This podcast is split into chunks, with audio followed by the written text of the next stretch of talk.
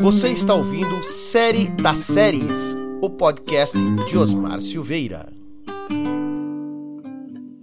Com trilha sonora de Marcelo Ricciardi. E com produção da Hora do Esporte.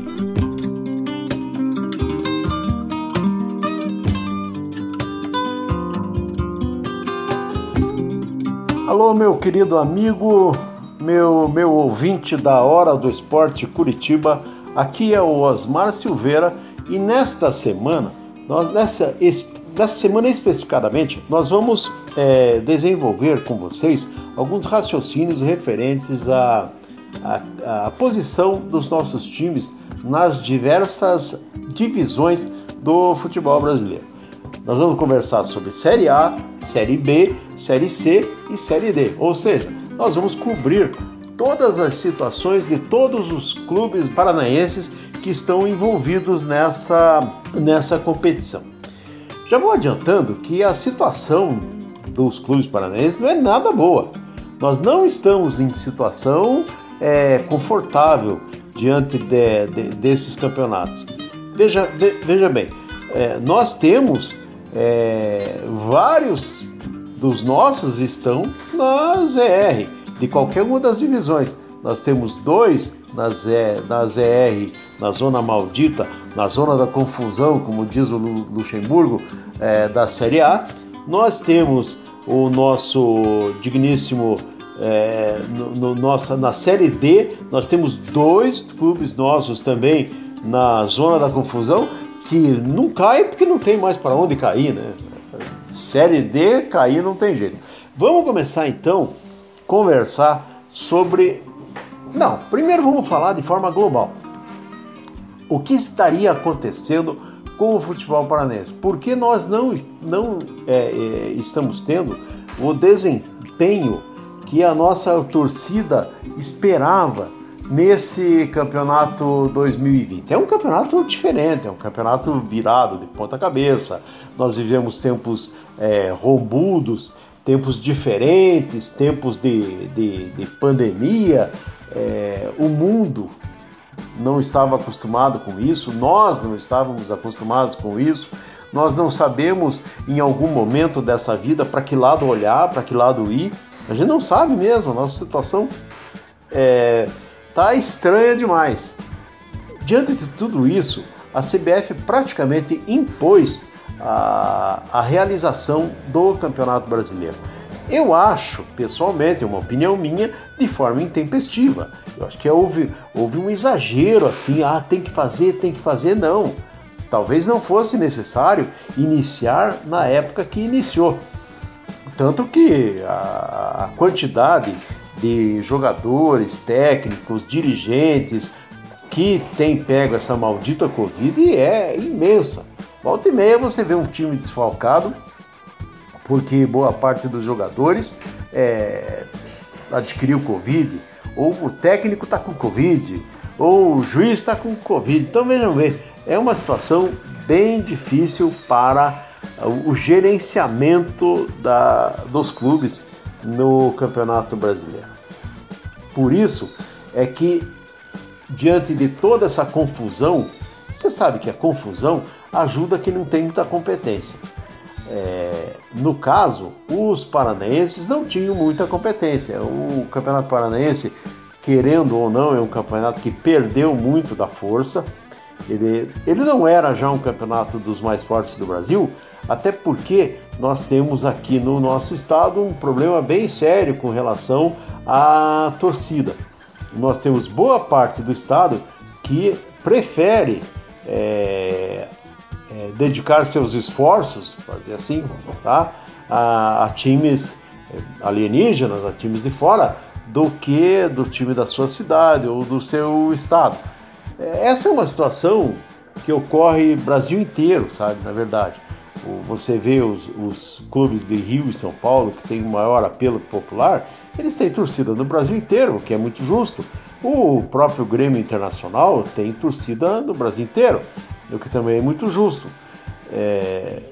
Só que, no nosso caso aqui no Paraná, é, é, é, é sui generis, porque a, a, a, a grande torcida dos outros dos clubes de fora é a maior que tem dentro do estado. A maior torcida é, paranaense é corintiana. É uma coisa meio estranha, né? O, o, Corinthians tem mais torcida do que todos no Paraná. O Corinthians tem mais torcida, tem mais torcedor do que todos os outros clubes juntos. É um negócio assim é, fora da, da realidade. Então, o que diante disso, depois a gente, qualquer hora a gente conversa mais sobre essa questão do torcedor de fora. Eu não sou contra, mas eu acho que também não pode ser tão assim radical. É, depois a gente conversa mais sobre isso. A consequência disso é que nós temos que analisar agora. A consequência disso é que nós, nós sempre tivemos um campeonato paranaense mais fraco. Nossos clubes, seja de Série A, Série D, eles sempre entram no campeonato é, em condições inferiores aos demais é, clubes do Brasil, porque eles não têm muita força interna.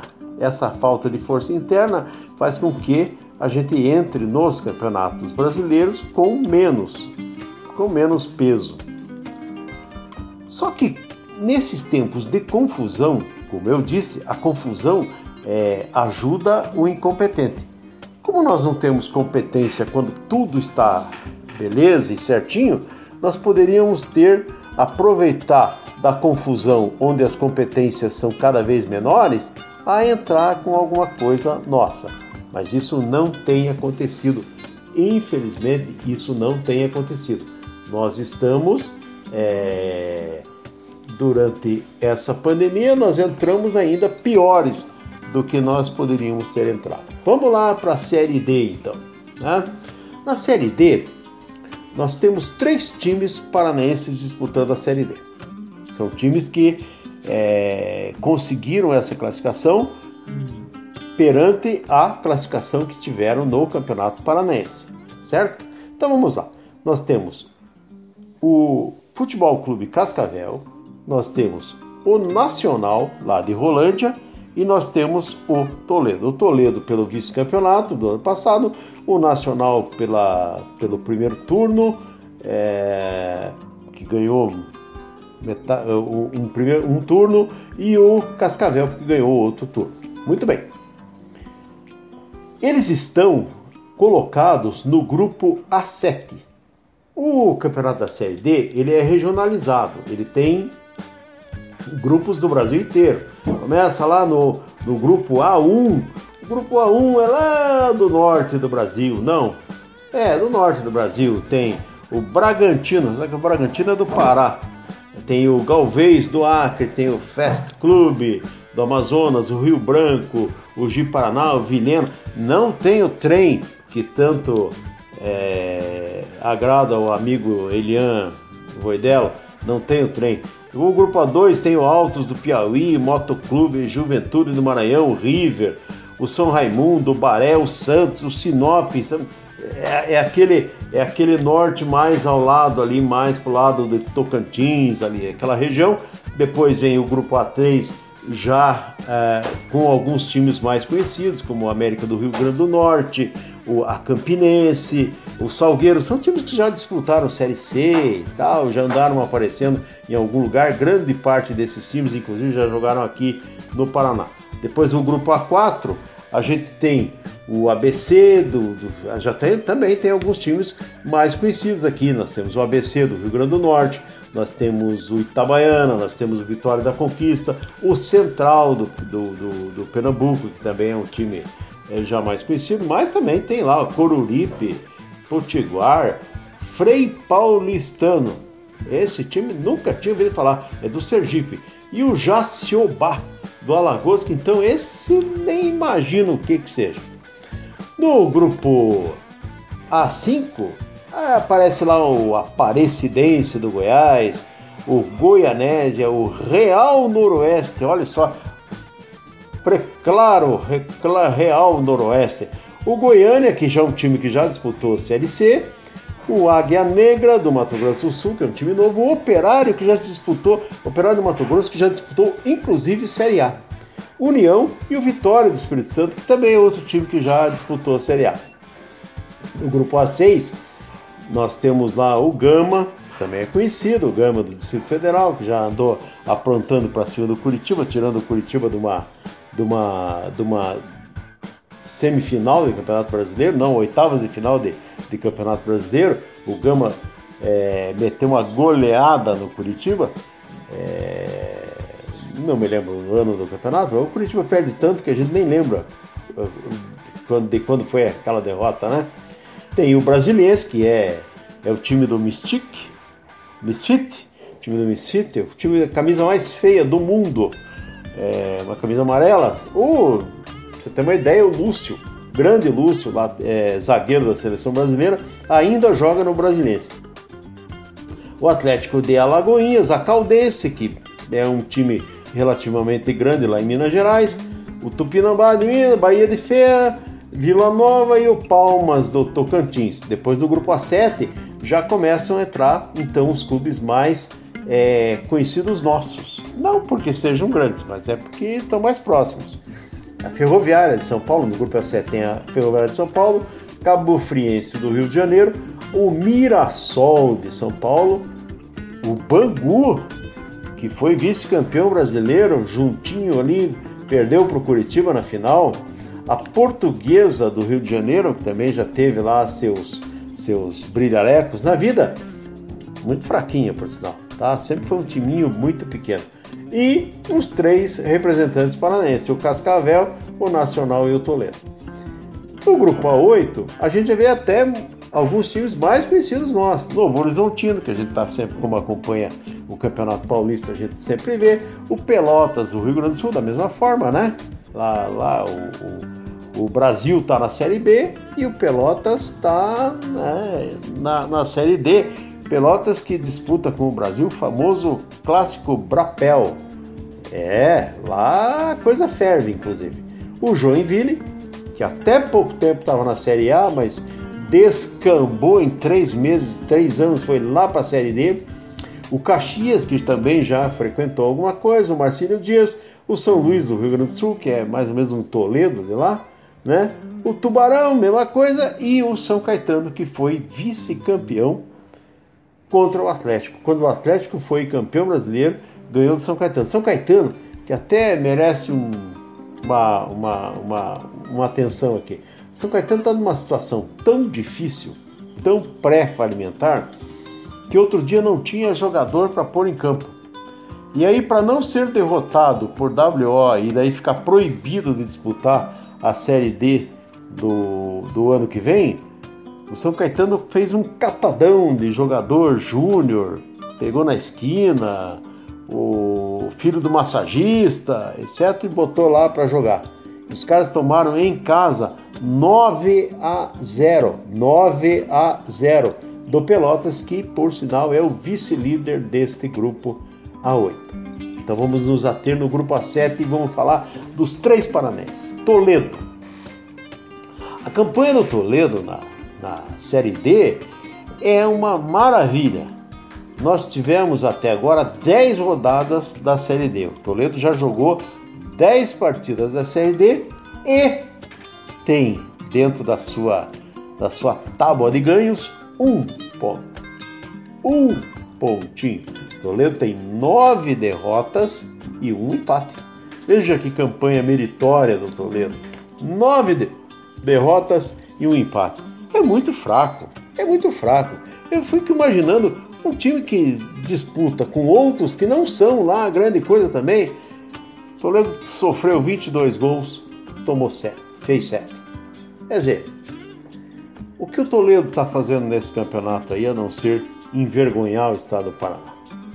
Aí, coladinho no Toledo, na vice-lanterna, lá vem o nosso queridíssimo Nacional de Rolândia, que dos 30 pontos disputados, perdeu 25, só ganhou 5.